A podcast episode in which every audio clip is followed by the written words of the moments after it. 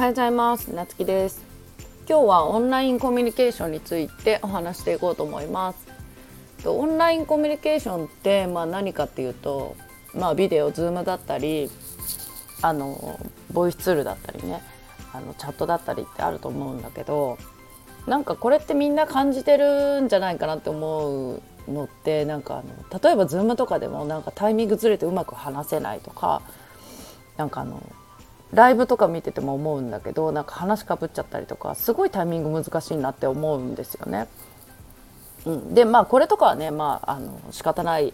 と思うんだけど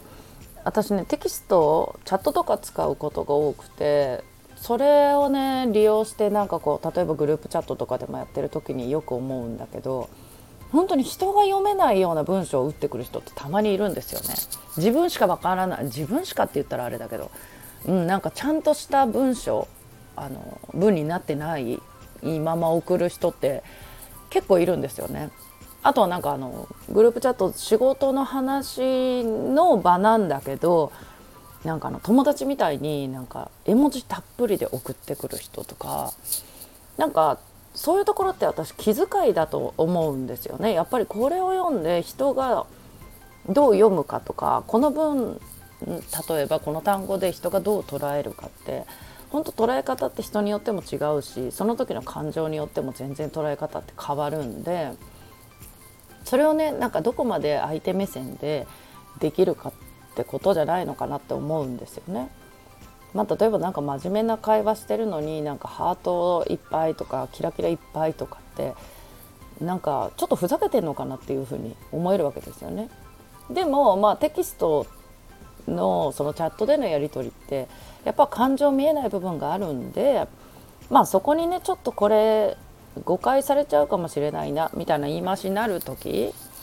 まあ例えばあんまりにも無感情でねなんかつなんかこうね冷たい感じの文章って思われがちだな思われそうだなって思った時はまあそこに絵文字ちょっとにっこりつけるとか顔文字使うとかね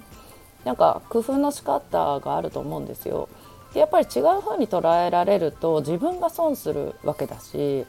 相手にもねもしかしたら不快な思いをさせるかもしれないそれで得することって一つもないんでそこにねほんほんとちょっとした気遣いだけで全然そこの関係って良くなるのになっていうのはいつも思うんですね。